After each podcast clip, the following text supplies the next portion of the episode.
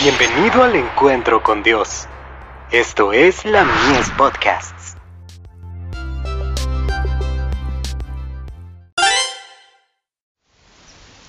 Cada día con Dios. El cielo está abierto ante nosotros. Y tomó de las piedras de aquel paraje y puso a su cabecera, y se acostó en aquel lugar, y soñó. Génesis 28, versos 11 y 12. Jacob estaba afligido porque había cometido un error en su vida. Fue arrojado a lo más profundo. Solo, cansado, desanimado, torturado por el recuerdo de sus pasados errores, y abrumado por el temor del futuro, se puso a descansar y usó una piedra como almohada.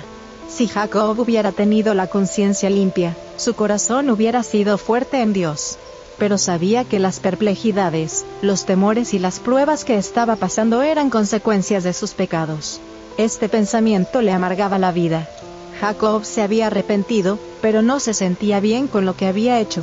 Solo por medio de la tribulación y el sufrimiento físico y mental, podía hallar el camino que había de conducirlo de nuevo al favor de Dios. Se acostó triste, con el corazón agobiado, arrepentido y temeroso. Esperaba que nuevas pruebas le sobrevendrían a la mañana siguiente mientras avanzara fatigado por su camino.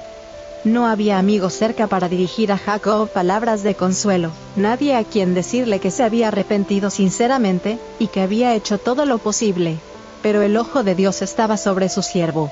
Envió a sus ángeles para que le mostraran una luminosa escalera que ascendía desde la tierra hasta las alturas de los cielos, y a los ángeles de Dios que ascendían y descendían por aquella gloriosa escalera que le mostraba a Jacob la relación que existe entre estos dos mundos, y el intercambio que continuamente se está produciendo entre ellos. Cuando Jacob se despertó sus dificultades no habían desaparecido del todo, pero tenía tal confianza en Dios que se sintió consolado. Con humilde y cordial gratitud adoró a su Salvador, y lo honró en forma especial mediante su almohada de piedra.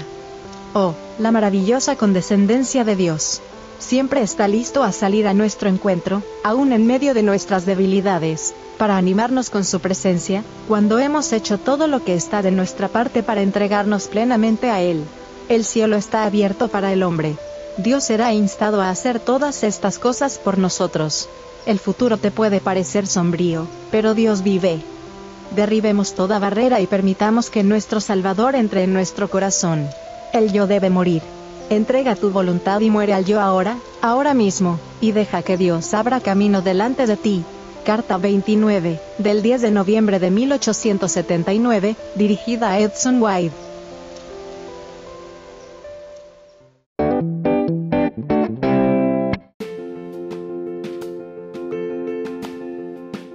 Visítanos en www.ministeriolamies.org para más contenido. Dios te bendiga.